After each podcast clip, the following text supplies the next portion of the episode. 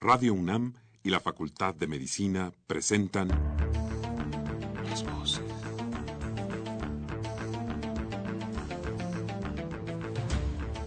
Voces. Las voces. Las voces. Voces. Las Voces de la Salud.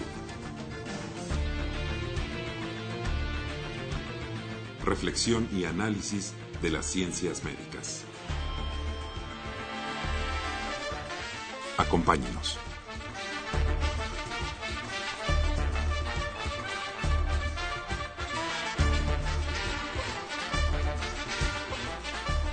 Muy buenas tardes, estimados radioescuchas. La Facultad de Medicina de la Universidad Nacional Autónoma de México y Radio UNAM tienen el agrado de invitarlos a que nos acompañen en su programa Las Voces de la Salud. Soy Andrés Aranda Cruzalta, el día de hoy para hablar de farmacología para los problemas eh, cardiovasculares. Para lo cual se encuentra con nosotros el doctor Simón Mendoza Almanza. Bienvenido, doctor. Y como siempre los queremos invitar a que se comuniquen con nosotros a través del teléfono 55 36 89 89 con cuatro líneas o al 01 800 505 26 88 Lada sin costo.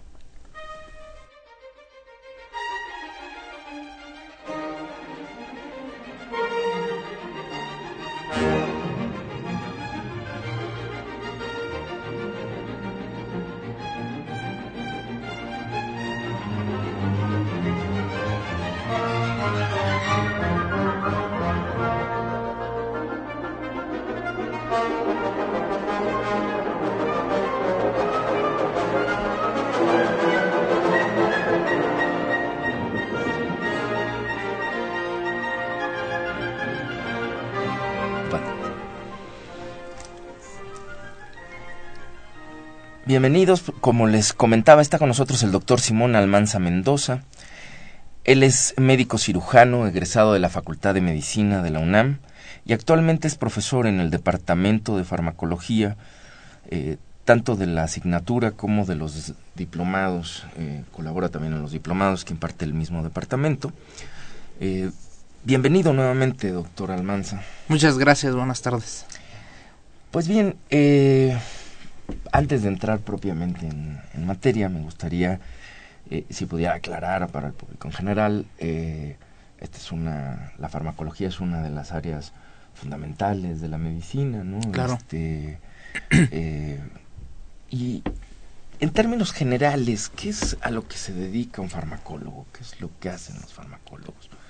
Muy bien, pues mire, eh, primero la farmacología es una, una ciencia muy apasionante, es una parte de la medicina que se encarga de estudiar este, todas las sustancias eh, que pueden tener algún efecto en, en algún ser humano. Generalmente la utilizamos en cualquier ser vivo. Por ejemplo, por poner un, un, un, ejemplo sencillo, este, estudiar la insulina, qué es lo que hace en un ser humano, eso lo estudia la farmacología. Que, o alguna droga, por ejemplo, qué hace la marihuana en el cerebro, también lo estudia la farmacología. Entonces, a todas esas sustancias, bueno, le llamamos fármacos. Y solamente el farmacólogo lo que se dedica es a probar y evaluar si estas son efectivas, si estimulan o inhiben alguna, alguna función. Una cosa importante es que un fármaco nunca va a crear funciones nuevas. Entonces, si tenemos esa idea de que el fármaco crea cartílago o crea alguna cosa, es erróneo. El fármaco solamente nos va a ayudar a nosotros para modificar las funciones que ya tenemos, aumentarlas o disminuirlas. Y eso es lo que se dedica un farmacólogo, a evaluar eso a largo plazo en una población de, de individuos.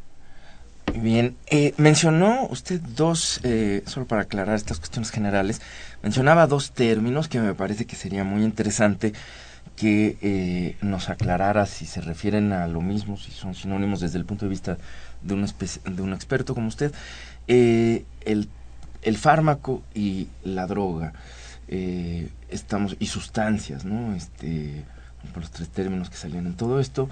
Eh, nos referimos a lo mismo, son sinónimos, este, tienen alguna diferencia, desde el punto de vista de la farmacología se entienden distinto. ¿Cómo es esto? Ok, doctor? bueno, eh, tenemos, bueno, aquí sería importante aclarar tres términos, el fármaco, la droga y el medicamento.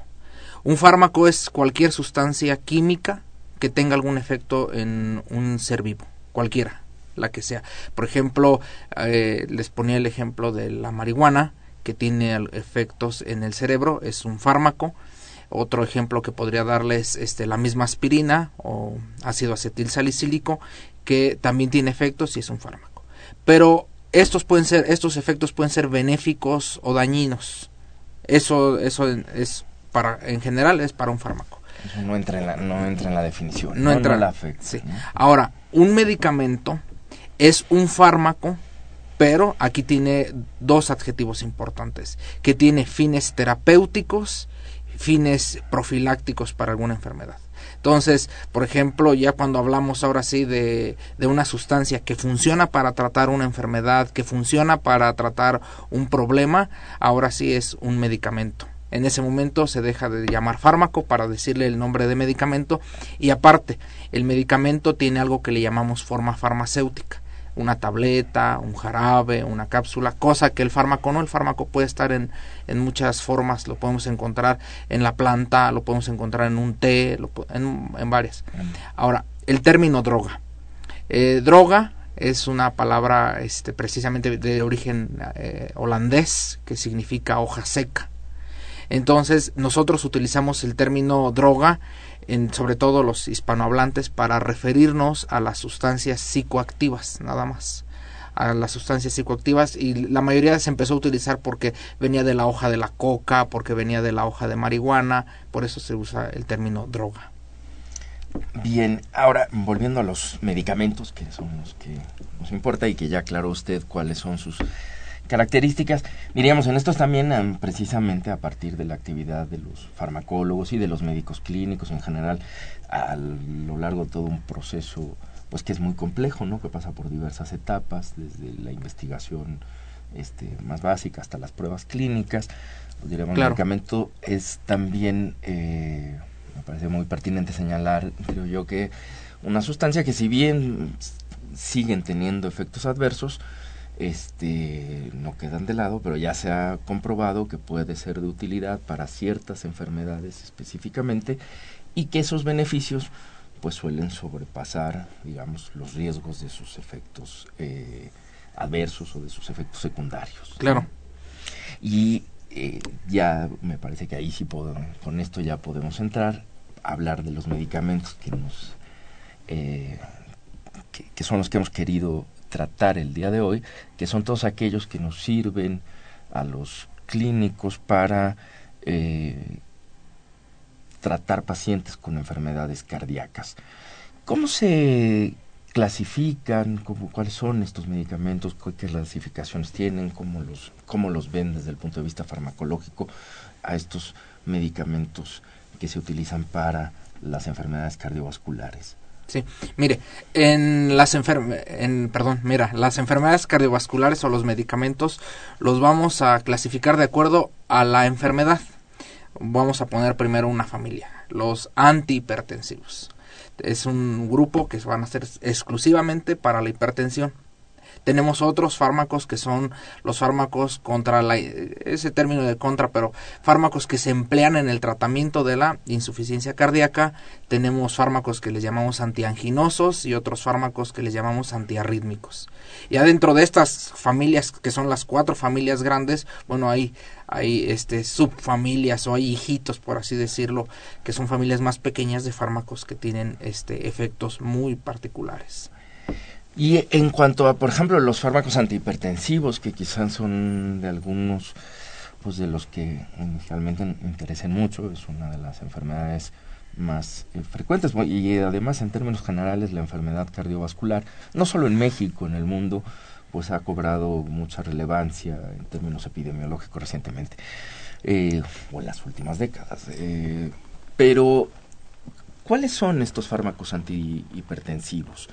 Estas, estas ¿Cuáles son los principales fármacos? ¿Qué mecanismos de acción eh, presentan? Eh, ¿Cuál su utilidad? Sí, bueno, de los fármacos antihipertensivos, aquí quiero señalar, hay muchas familias. De los que nosotros abordamos muy importantemente son los que han demostrado efectividad que sean efectivos y que sean seguros para el paciente. Hay muchas familias que no han demostrado ser muy efectivas. Vamos a empezar con, como enlistándolos. Los primeros que tenemos eh, en efectivo son se llaman IECAS, que son inhibidores de la enzima convertidora de angiotensina, que es captopril, enalapril, lisinopril. Siempre les digo es la familia de los priles. Y estas, perdón que lo interrumpa, para irnos, eh, digamos, para que nos vayamos entendiendo, inhiben esta enzima. ¿Cuál es la importancia de esta enzima en el proceso patológico, es decir, propiamente en la, en la fisiopatología de la hipertensión?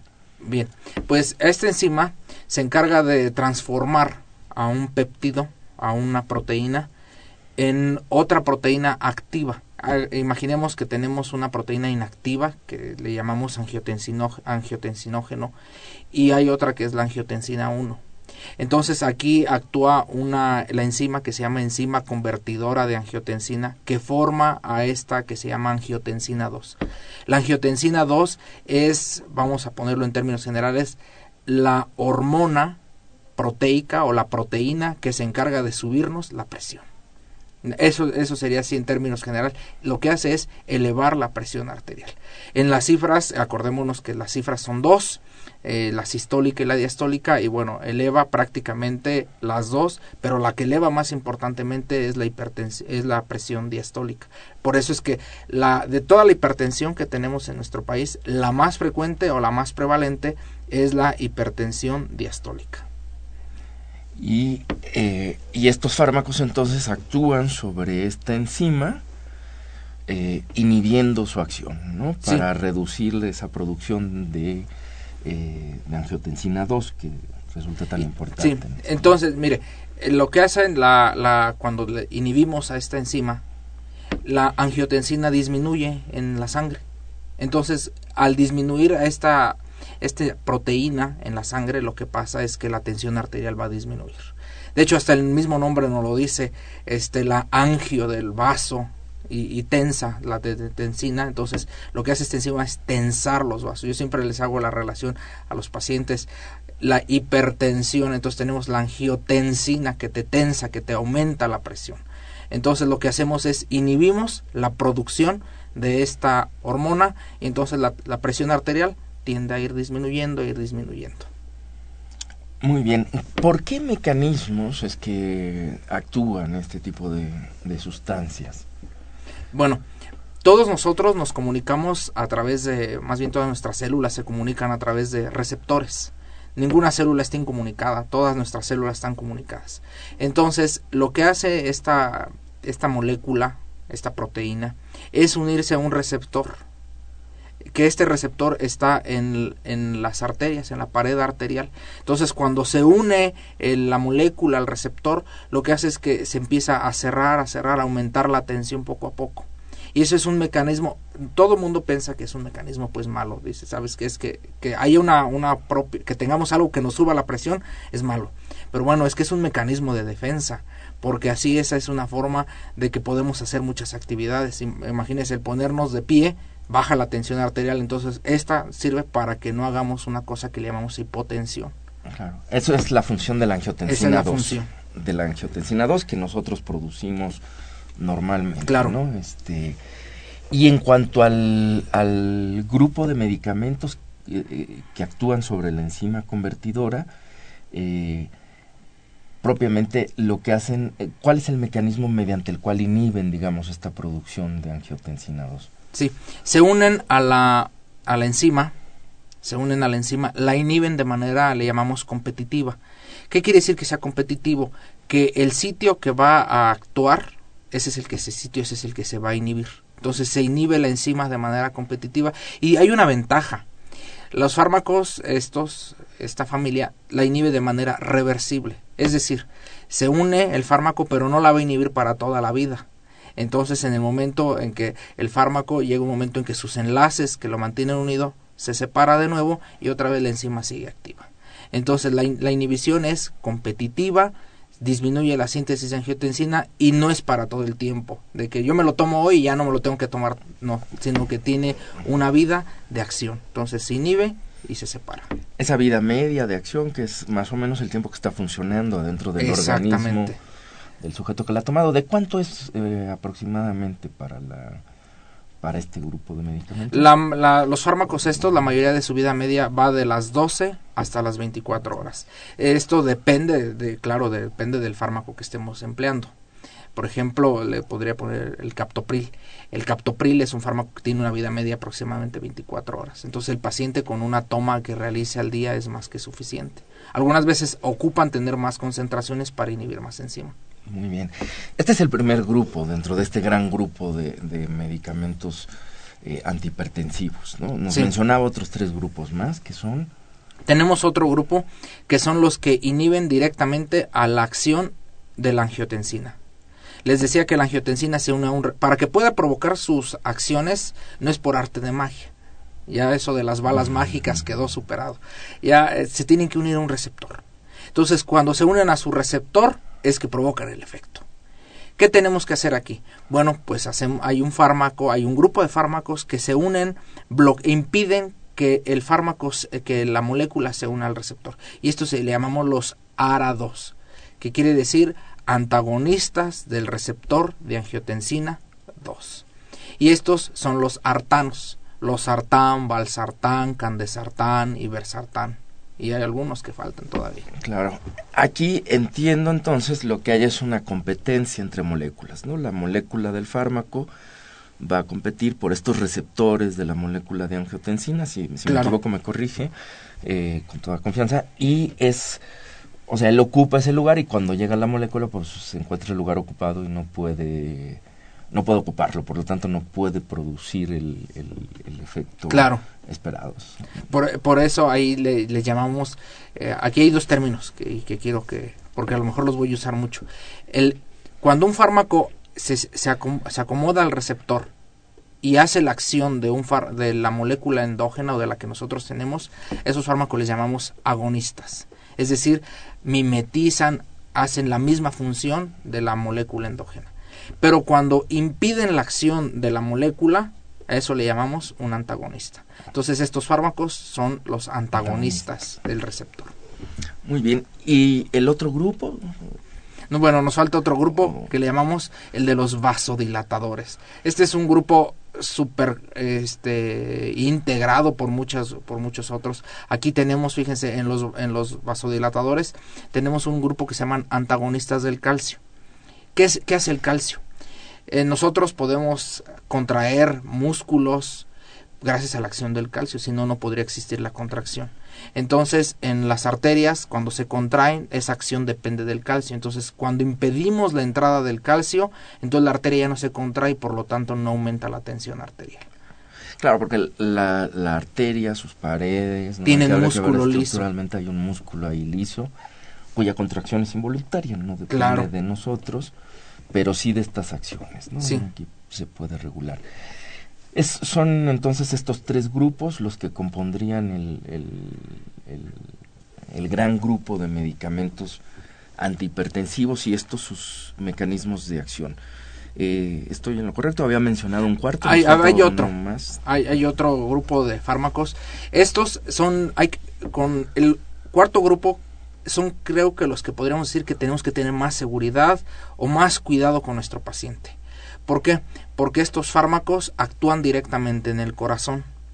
Inhiben la acción contráctil del corazón. La presión arterial depende de qué tan fuerte se contraiga el corazón. Si un corazón se contrae muy fuertemente y expulsa mucha sangre, la presión sube. Entonces lo que hacen estos fármacos es que y disminuyen la fuerza contráctil del corazón y entonces la cantidad de sangre que está expulsando el corazón disminuye. Entonces baja la tensión arterial. A estos coloquialmente se les llama los beta bloqueadores, porque el receptor que está en el corazón se llama receptor beta adrenérgico. Entonces estos bloquean al receptor beta, por eso bajan la tensión arterial. Entonces a la familia le conocemos como los beta bloqueadores. que son antagonistas también. Que son antagonistas otra, también. Otra forma de antagonistas, ¿no? Muy bien, de estos eh, tenemos estos cuatro subgrupos, ¿no? De medicamentos. ¿Qué ventajas y qué desventajas eh, ofrecen ya en términos clínicos a la hora de manejar a un paciente? Eh, ¿Cuáles son, digamos, sus indicaciones, eh, cuáles las, los cuidados que habría que tener, en qué tipo de pacientes se recomienda más utilizar algunos u otros. Bueno, aquí algo importante es este la indicación del fármaco. Siempre es una pregunta, oye, tengo estos cuatro fármacos, pero ¿cómo sé cuál voy a usar? Pues es bien fácil. Depende, para que nosotros podamos utilizar un fármaco, va a depender mucho de las condiciones de nuestro paciente. A lo mejor imaginemos que tenemos cuatro pacientes y los cuatro son hipertensos. Pero yo siempre viene a, a, mi mente y viene de que no tratamos enfermedades, sino tratamos a un enfermo. Entonces, este, aquí depende qué otra enfermedad tiene nuestro paciente y qué cifras de tensión arterial maneja ese paciente para poder elegir el fármaco ideal para él. Entonces voy a poner un ejemplo en los diabéticos. Un paciente diabético hipertenso es aquel que necesita un manejo muy estricto de su presión arterial. ¿Por qué? Porque la presión arterial alta y la diabetes afectan mucho a un órgano, al riñón. De hecho, por eso es que tenemos altas tasas de insuficiencia renal en nuestro país. Somos uno de los países en los que más diálisis hay. Entonces, ¿qué tenemos? Aquí tenemos que elegir un fármaco que se llaman nefroprotectores. Algo que le proteja el riñón y que evita que ese riñón se vaya a lesionar por la tensión arterial o por la diabetes. Y los mejores, los que han probado en múltiples metaanálisis y ensayos clínicos, han sido los IECA, que son los priles, y los ARA2, que son los sartanos son los que más funcionan.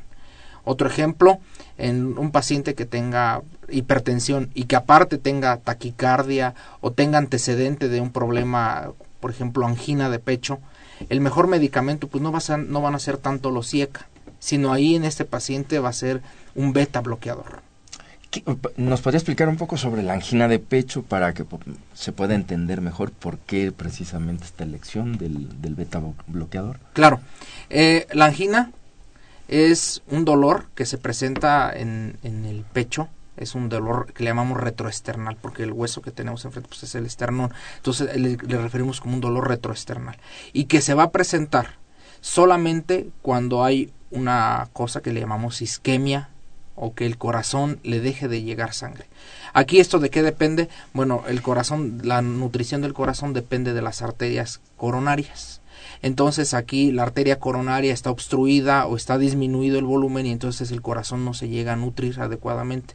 Y cuando no se nutre adecuadamente lo va a manifestar el paciente como un dolor. ¿Qué es lo que puede obstruir estas, eh, estas y otras arterias, desde luego?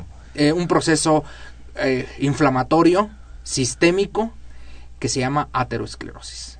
Es lo que va a afectar a todas las arterias, a todo, le llamamos árbol vascular, a todas las arterias, afecta a la aterosclerosis y entonces los pacientes lo van a manifestar como un, la enfermedad arterial coronaria, como un, una angina de pecho. Hay, eh, estas serían, digamos, razones estructurales, ¿no? Este, ese proceso inflamatorio.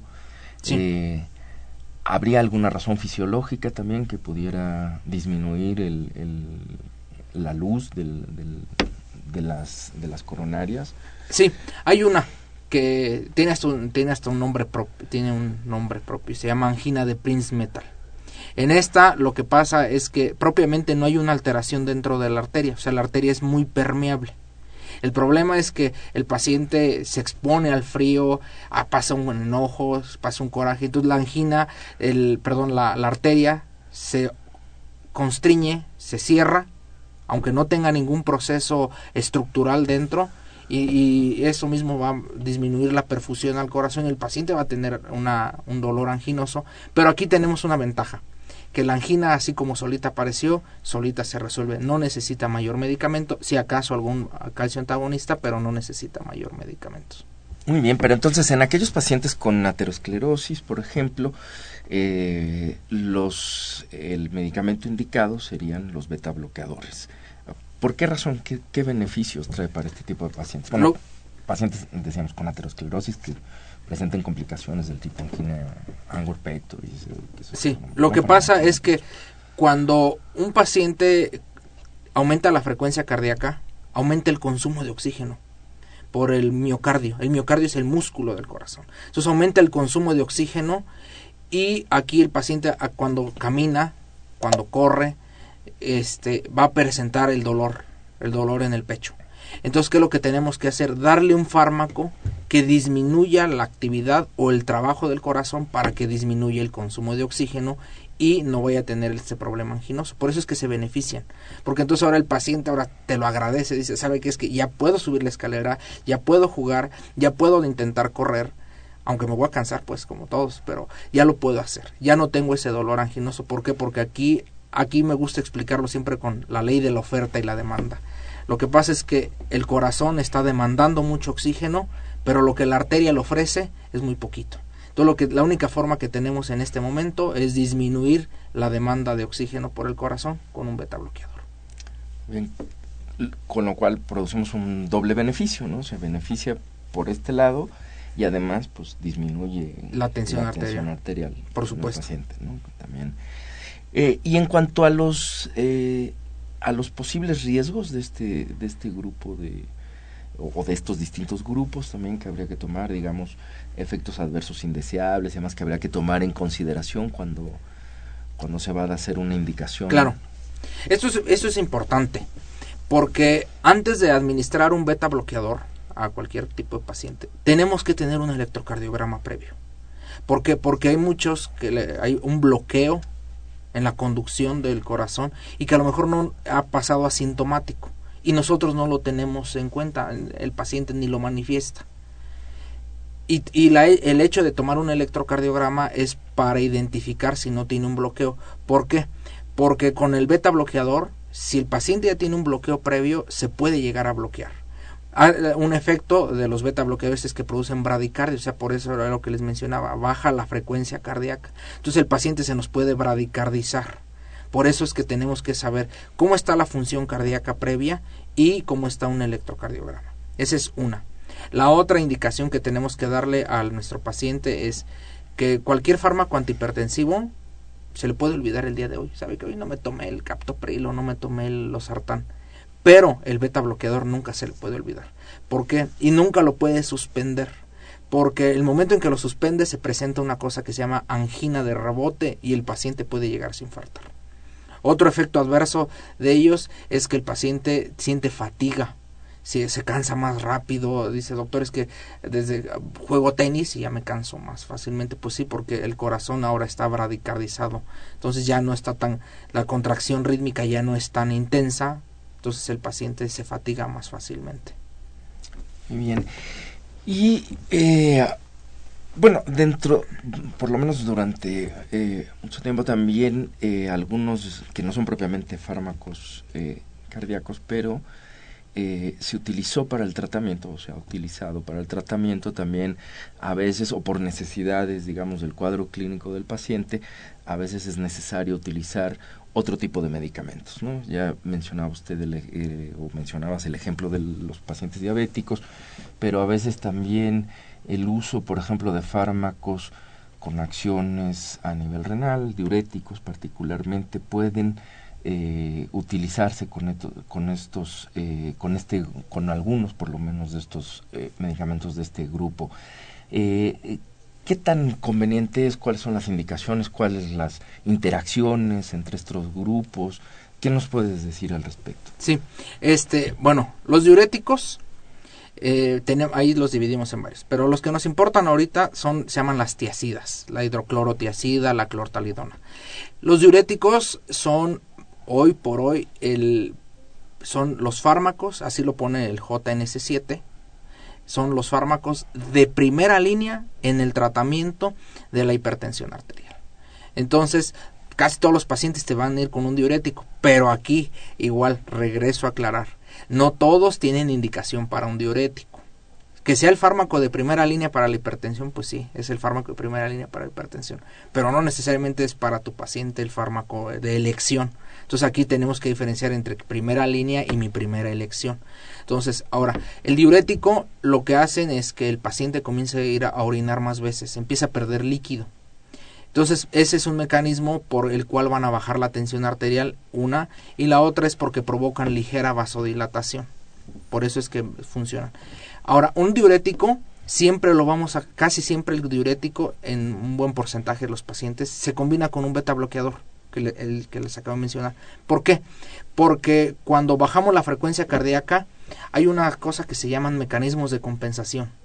Y el mecanismo de compensación es que comienzo a retener líquido para tratar de elevar la tensión arterial.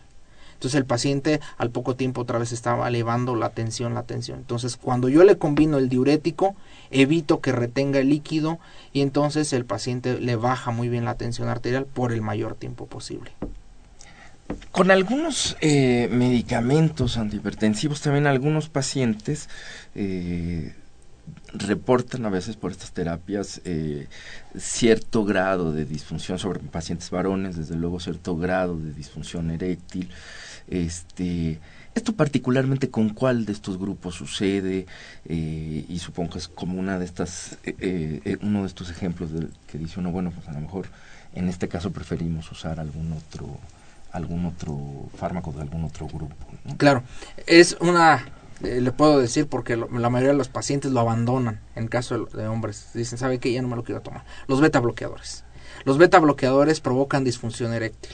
¿Por qué? Porque para que exista la erección necesita haber eh, vasodilatación. Entonces el beta bloqueador impide la vasodilatación de los cuerpos cavernosos, entonces la erección ya no se presenta o disminuye. Entonces el paciente dice, pues, sabes que ya no me lo quiero seguir tomando, eh, me lo puedes cambiar por algún otro medicamento y pues sí, ese es un efecto adverso y muy frecuente, muy muy frecuente en los reportes que, que de lo que reporta la FDA es que más del 30% o el 30% de los pacientes que consumen un beta bloqueador presentan disfunción eréctil. Otra cosa importante que quería aquí considerar es si el paciente es fumador o tiene asma, porque eso también los contraindica. Si tienen un paciente con EPOC, que es hipertenso, no le podemos dar un beta bloqueador. En estos casos, por ejemplo, ¿cuáles serían eh, los medicamentos de qué grupo serían idóneos? Ahí ya podríamos utilizar un IECA o un este o algún ARA2 y, y son muy buena elección. Pues muy bien, pues nos quedan todavía algunos otros grupos que tratar. Creo que con esto podemos cerrar lo de los medicamentos antihipertensivos. Por lo pronto haremos una pausa y eh, continuamos enseguida. Muy bien.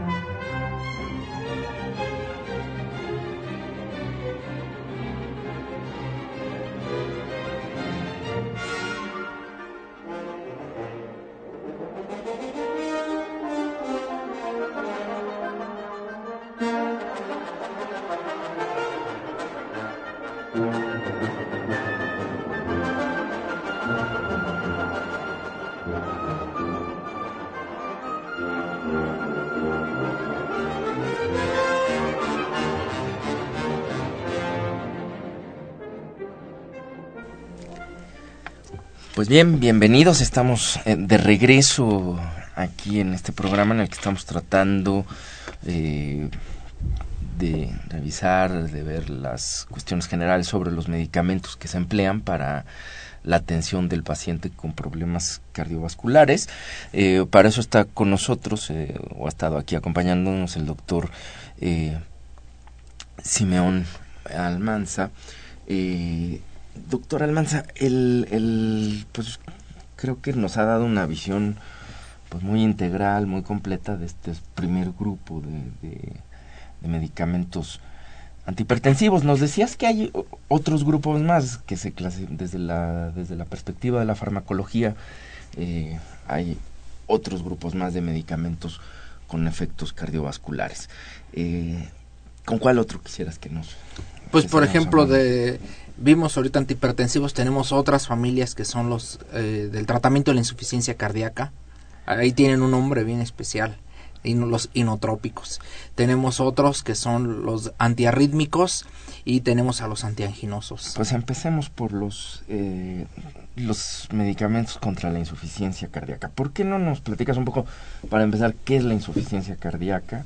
¿A qué nos referimos cuando hablamos eh, de, este, de este padecimiento? Bueno, la primero sería importante decir que un corazón es suficiente cuando logra satisfacer todas las demandas de sangre, de oxígeno a todos los tejidos. Eso es suficiente. Pero cuando el corazón, y es porque tiene una buena contracción, es un corazón que tiene una muy buena contracción y eso se le llama efecto inotrópico. O sea, el inotropismo es cuando el corazón se contrae bien o es sinónimo de contractibilidad. Entonces, aquí el problema es... Perdón que interrumpa aquí. Eh, cuando hablamos de este problema o de esta contracción suficiente, eh, hablamos en cuanto a la fuerza de contracción, en cuanto a la frecuencia con la que se contrae, eh, en cuanto al ritmo eh, o en cuanto a todo, digamos. ¿Qué es lo que compone? ¿Qué, podríamos entender por este contraerse bien? Del, ah, para entender, bueno, en, en, sí para eh, hablar de que algo se contrae, de que el corazón se contrae bien, bueno, involucraría a todos. Pero específicamente para ahorita la insuficiencia cardíaca nos vamos a quedar en la contractibilidad del corazón, y en la cantidad de sangre que expulsa el corazón. Eso es lo que nos vamos, vamos a quedarnos. Entonces les decía que en, eso es un corazón suficiente. Cuando un corazón se hace insuficiente es cuando la fuerza contráctil ha disminuido y que el volumen de sangre que está expulsando por lo tanto es menor entonces ya no satisface las demandas de sangre por los tejidos periféricos. Entonces la definición de insuficiencia cardíaca es la falta de compensación o de satisfacción metabólica este, sanguínea por la, la periferia dada por el corazón. Entonces el corazón ya no puede mantener muy bien irrigados a todos los tejidos y eso le llamamos que es un corazón insuficiente. Muy bien, y para tratar esta condición eh, que entiendo puede presentarse por diversas causas, ¿no? Esta insuficiencia eh, puede tener muchas causas detrás, ¿no? Este, pero para tratar esta condición, eh, ¿cuáles son los fármacos que componen, digamos, con los que contamos en la actualidad para poder hacer frente a estas situaciones? Bueno, hay un, un poquito, un paréntesis pequeño para lo de las causas. Eh, la causa más importante de insuficiencia cardíaca en nuestro país y en el mundo es la hipertensión.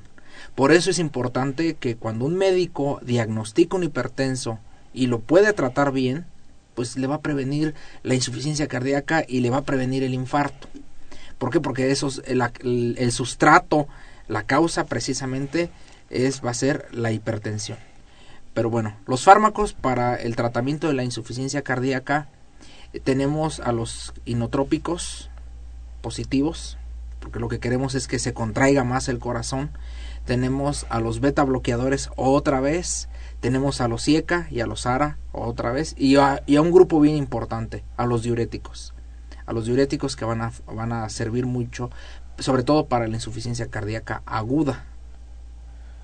¿Cuáles son los mecanismos de, de bueno, los mecanismos pues son prácticamente los mismos que, en cuanto al mecanismo de acción del fármaco, pero digamos, eh, ¿cómo es que mejoran ya específicamente, digamos, la condición de la insuficiencia cardíaca, ¿no? Su mecanismo, pues en general ya lo describías hace un rato de, estos grupos que platicabas, pero ¿cómo mejoran? Y en el caso de los sinotrópicos, que, que no hemos platicado, ¿nos puedes comentar algo sobre ellos? ¿Cuáles son sus mecanismos, sus indicaciones? Sí, bueno, pues de los sinotrópicos, hay uno que el más estudiado o el que lleva la tradición farmacológica es la dioxina. Pero aquí quiero mencionarles que hace ratito les mencioné una molécula, les dije un elemento importante para la contracción y es el calcio. Entonces lo que hace la digoxina es que al inhibir a una bomba que se llama sodio-potasio, Cuando se inhibe esta bomba, eh, comienza a ingresar más calcio dentro de la célula cardíaca y entonces la fuerza de contracción del corazón va a mejorar. Pero una cosa importante aquí es que estos fármacos, los sinotrópicos, no modifican la enfermedad. El paciente que es insuficiente cardíaco se va a seguir empeorando y empeorando porque estos fármacos solamente tienen acción sintomática. Solamente la digoxina es sintomática.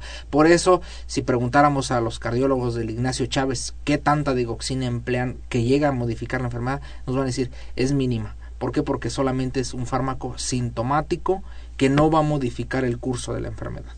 Les decía los otros fármacos, los IECA, los ARA y los beta bloqueadores, estos fármacos, a diferencia de la digoxina y de los otros sinotrópicos, sí modifican el curso de la enfermedad.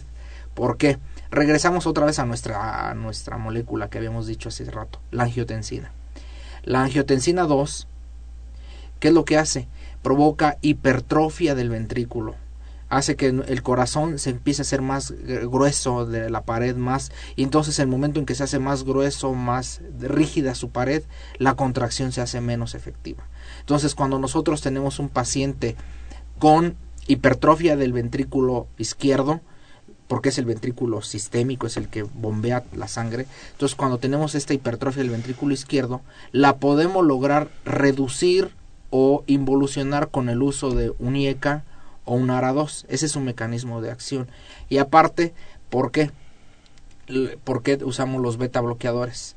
Porque el, el sistema nervioso simpático que libera adrenalina, hoy se sabe que provoca una excitación, sobre todo de los cardiomiocitos, se excitan de más el cardiomiocito y comienzan a experimentar una, un proceso que se llama apoptosis, es decir, se comienzan a morir los cardiomiocitos. Y entonces ahora lo que ya va quedando son puras fibras de colágena que no se contraen. Entonces lo que se contraía ya se murió. Ahora tenemos cosas que ya no se contraen. Por eso es que los beta bloqueadores también nos funcionan para el paciente con insuficiencia cardíaca. Entonces, estos tres que les acabo de decir, IECA, ARA y beta bloqueador, son fármacos que modifican el curso de la enfermedad, que el paciente le aumentan la supervivencia le aumentan la supervivencia y disminuyen las veces que el paciente se va a empeorar. En cambio, los inotrópicos como la digoxina, la dobutamina o la milrinona no modifican la enfermedad, solo mejoran el síntoma. El paciente se va a sentir mejor, ya no va a sentir que se ahoga, esa famosa disnea ya no la va a experimentar, pero solamente es sintomático, pero no van a modificar la enfermedad. Bien, y mm, eh, al modificarla, decías, mejora, digamos, le da mayores expectativas en términos cuantitativos, pero también mejora la calidad de vida del paciente esto, ¿no? Claro. En medicina lo más importante, pues no solo es quitar el síntoma, ya, te, ya le, decía el ejemplo de la dioxina, sino lo importante es mejorar la calidad de vida de nuestros pacientes y sobre todo en los metaanálisis lo que se analiza es cuánto aumenta la supervivencia por ejemplo, con digoxina, un paciente con insuficiencia cardíaca, la supervivencia no se la estamos aumentando. Solamente lo vamos a dejar sin síntomas 5 o 6 años. En cambio, con los otros grupos, que es IECAS, ARAS o beta bloqueadores, la supervivencia sí está, hay un claro aumento en la supervivencia. Si hacemos un estudio a largo plazo, que no, ya, lo, ya se han hecho, pues ya están demostrados, en los cuales sí la supervivencia está aumentando. Entonces, mejora el síntoma, aumenta la supervivencia de nuestros pacientes y su calidad de vida. No se limita ya tanto en sus actividades. Muy bien. Eh, ¿Algo más sobre este grupo, digamos, de fármacos para tratar la insuficiencia cardíaca? Los diuréticos. Aquí nos harían falta tocar los diuréticos. Uno muy importante, la furosemida. En la insuficiencia cardíaca, como el corazón ya no se está contrayendo adecuadamente, pues ¿qué esperamos que pase? Pues que ya no se vacía, se está estancando sangre dentro del corazón. Entonces esta sangre se está regresando, está congestionando al pulmón. Entonces una complicación frecuente, una complicación severa es que nuestros pacientes hagan edema agudo de pulmón. Entonces, ¿para qué nos sirve a nosotros la furosemida? Para el tratamiento del edema agudo de pulmón y para evitar que el paciente se esté congestionando. ¿Por qué? Porque un dato importante de, de la insuficiencia cardíaca es el edema. O sea, el paciente, recuerdo de unos pacientes que no, van tan, oiga, vengo porque me estoy hinchando. En serio, sí, es, es que miren, ya siento mis piernas, mis dedos, el anillo ya no me entra, entonces eh, el- siento el zapato que ya me aprieta más. Entonces el paciente es cuando en verdad nos damos cuenta que es un paciente con insuficiencia cardíaca, siendo que a lo mejor por los primeros síntomas de que se agitaban, la mayoría dicen es que ya son los años, pero no, generalmente es porque ya se están congestionando, entonces los diuréticos nos sirven a nosotros, ¿por qué? Porque el paciente comienza a orinar más, comienza a disminuir la retención de líquidos, ya no va a retener líquidos el paciente. Muy bien. Eh, y en cuanto a los medicamentos antiarrítmicos, eh, bueno, primero defínanos un poco qué es la arritmia o cuáles son las arritmias y cuáles serían el- estos medicamentos que componen este grupo. Bueno, el corazón funciona de una forma rítmica, lleva exactamente un patrón. Si no lo viéramos en un electrocardiograma, siempre va a ser el mismo patrón que se repite, se repite, se repite, PQRST, PQRST. Es un- una forma este, repetitiva, lleva siempre un ritmo. Hasta, hasta de- describen los clínicos antiguos, lleva cierta este, musicalidad. Lo que pasa es que hay hay arritmias, las arritmias las vamos a dividir entre aquellas que aceleran al corazón y aquellas que desaceleran al corazón. Entonces las dividimos las taquiarritmias, que son aquellas en las que el ritmo está aumentado, que está contrayéndose muy rápidamente el corazón, y aquellas en las cuales el ritmo está muy disminuido, que son las bradiarritmias. Entonces depende qué arritmia estemos hablando para saber qué tipo de fármaco vamos a emplear. Ahora, una arritmia pues es, es, es bastante frecuente, es esta- es- son patologías muy frecuentes. Bien, en cuanto a, aquellos fármacos que nos sirven para las taquirritmias, este, ¿cuáles serían quizás, o, o qué grupos, cuáles son sus, sus mecanismos de acción? Bueno, aquí el corazón para que se contraiga la, la frecuencia cardíaca del corazón depende de otro elemento. Aquí hay que recordar pues que todas las contracciones, la excitación de las células va a depender de, de elementos. En este caso dependen del sodio. Del sodio y otra vez nuestro elemento estrella, el calcio. Entonces lo que hacen los para las taquiarritmias, lo que hacen estos fármacos es eh, impedir la entrada del sodio y del calcio. Ahí tenemos, ahí se dividen por grupos. Hay una clasificación que los divide por grupos que se llama clasificación de este de Bogan Williams que los divide en diferentes grupos clase 1, clase 2, clase 3 y clase 4. Entonces, aquí lo importante es que impiden la excitación del corazón. Disminuyen la excitación cardíaca y entonces el corazón que estaba latiendo a 150 a 200 va a regresar a latir a 60 o a 70 o 80 por minuto. Entonces estos fármacos que impiden la entrada del sodio y del calcio tenemos, voy a mencionar algunos, quinidina, amiodarona, propafenona, este, a la misma lidocaína que es un anestésico que se emplea como un antiarrítmico. Muy bien, y cuando las arritmias son bradirritmias, ¿cuáles serían eh, los fármacos de elección? Bueno, ahí para las cuando el- el- ahora inversamente que un corazón estaba latiendo a 200 hasta 250 ahí las fibrilaciones. Ahora en este por otro lado tenemos pacientes que su corazón está latiendo 40, 50, ya 30 es incompatible con la vida. Entonces 30, 40, digo 40, 50 más o menos latidos por minuto. Ellos tenemos que darles un fármaco que estimule, excite al corazón para que se contraiga a una mayor ritmicidad. Ahí tenemos, por ejemplo, podemos emplear un inotrópico. Tenemos a noradrenalina, tenemos, por ejemplo, a la dobutamina, a la dopamina que estimula al corazón para que vaya a mejorar su función contráctil. Muy bien, eh, y el último grupo de medicamentos nos decía... Bueno, pues estos últimos grupos igual creo que se terminaría con el, los más, no, no los más importantes, pero los más usados. En nuestro país, la gente se está, se- o sea, la mayor parte de nuestra población, la primera causa de muerte son las enfermedades isquémicas del corazón, el infarto particularmente, el infarto este agudo de miocardio. Aquí quiero puntualizar que siempre que oímos infarto pensamos en corazón, pero este infarto puede ser en cualquier sitio, puede tener un infarto cerebral o infarto de un de hueso, infarto de, de músculo.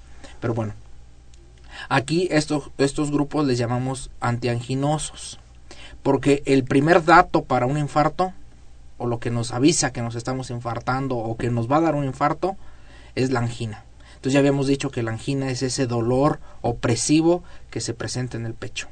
Sí, y que la y que una cosa importante es que este dolor se va a desencadenar cuando hagamos algún tipo de esfuerzo físico o tengamos algún tipo de estrés emocional. Entonces el, el paciente que hace un coraje, que, que se estresa, puede desencadenar una angina. Bueno, los grupos que aquí tenemos son particularmente se llaman los nitratos y los calcio antagonistas.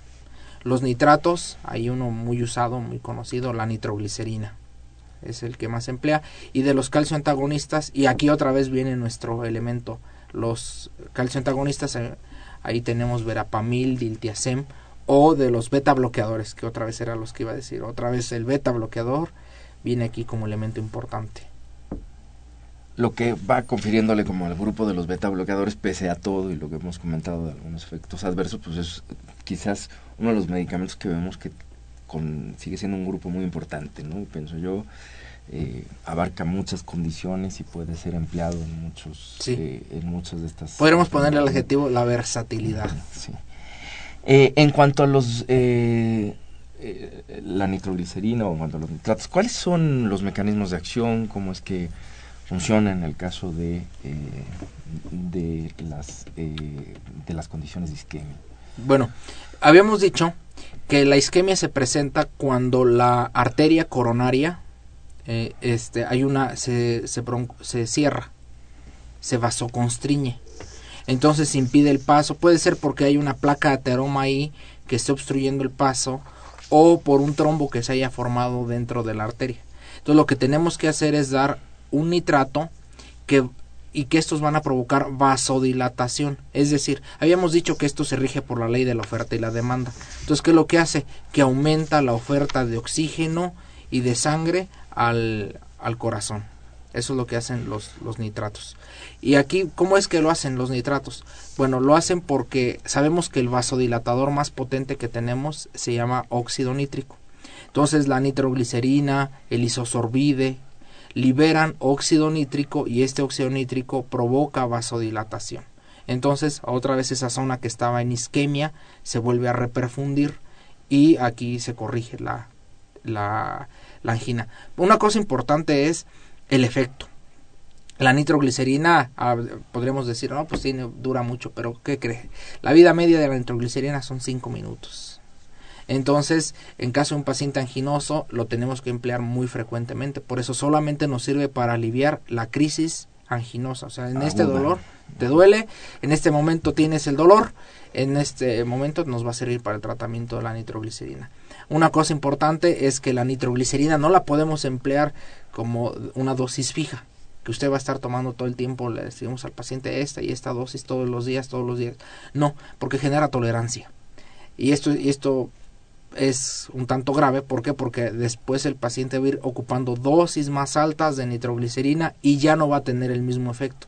Por eso la nitroglicerina se queda a reserva de la crisis anginosa. Muy bien. Antes de terminar, tengo algunas preguntas del, del público que ojalá nos haga favor de responder. Nos dicen, ¿para qué sirve la aspirina en el caso de la insuficiencia cardíaca? ¿Puede ser utilizada? Nos preguntan. Y si tiene los mismos efectos en hombres que en mujeres. Bueno, la aspirina para lo que nos va a servir es para evitar que se formen trombos, porque lo que obstruye al, al vaso, lo que obstruye a la arteria es un trombo. Entonces, lo que hace es que evita, por eso se llaman fármacos antitrombóticos. De hecho, los pacientes que tienen antecedente de un infarto, lo que, les, lo que se les da son dosis de aspirina para evitar que se puedan reinfartar. Muy bien. Nos preguntan también eh, cuáles son, eh, nos preguntan aquí, ¿qué son las estatinas? Bien, las estatinas son fármacos que se encargan de disminuir las los niveles de colesterol en sangre. ¿Por qué? Porque el origen de la enfermedad arteriosclerosa en todos los seres humanos es el colesterol. Entonces, por eso es la campaña de no consumas cosas con colesterol y lo demás. Todo lo que hacen las estatinas es que actúan en el hígado. Ah, por cierto, para, para desmentir un poco. La mayor síntesis o el colesterol que tenemos en sangre, ¿qué cree? No vienen de la dieta.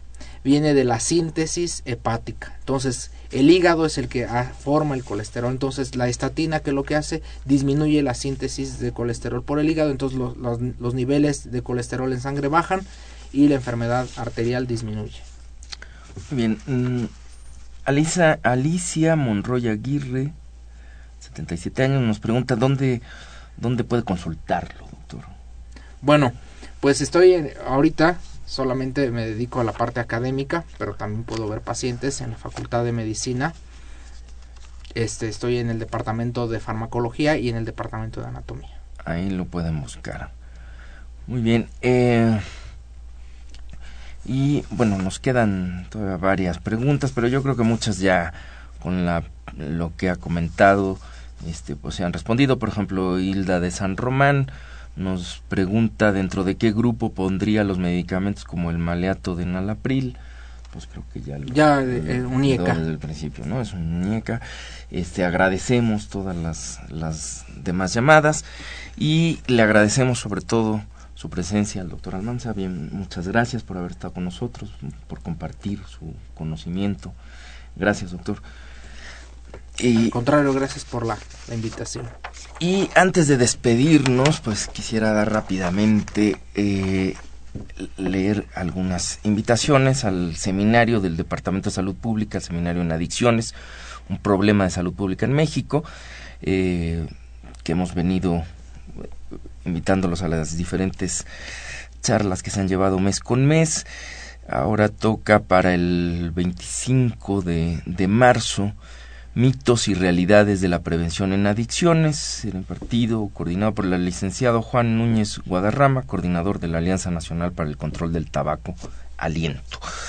Esto se celebra en el último martes de cada mes, insisto, es el 25 de marzo, de 4 a 6 horas en el auditorio Dr. Fernando Caranza de la Facultad de Medicina de la UNAM. Eh, y también reiterarles la invitación a la mesa de discusión Biología Humana, que hemos venido invitándolos con el tema La especie humana en la historia de la vida. Los ponentes el doctor Antonio Lascano Araujo de la Facultad de Ciencias de la UNAM, el doctor José Luis Vera Cortés de la Escuela de Antropología e Historia y como moderador el doctor Samuel Ponce de León. Esto será el jueves 27 de marzo de 2014 a la una de la tarde, también en el auditorio Fernando Caranza de nuestra facultad. Esta fue una coproducción de la Facultad de Medicina y Radio UNAM, a nombre del doctor Enrique Graue Bichers, director de la Facultad de Medicina, y de quienes hacemos posible este programa, en la producción y realización, la licenciada Leonora González Cueto Bencomo y la licenciada Erika Alamilla Santos, en los controles Socorro Montes y en la conducción su servidor Andrés Aranda. Les agradecemos su atención y los esperamos en el próximo de la serie.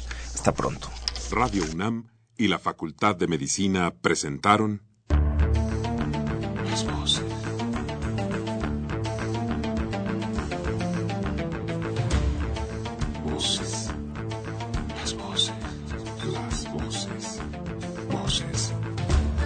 Las Voces de la Salud. Reflexión y análisis de las ciencias médicas.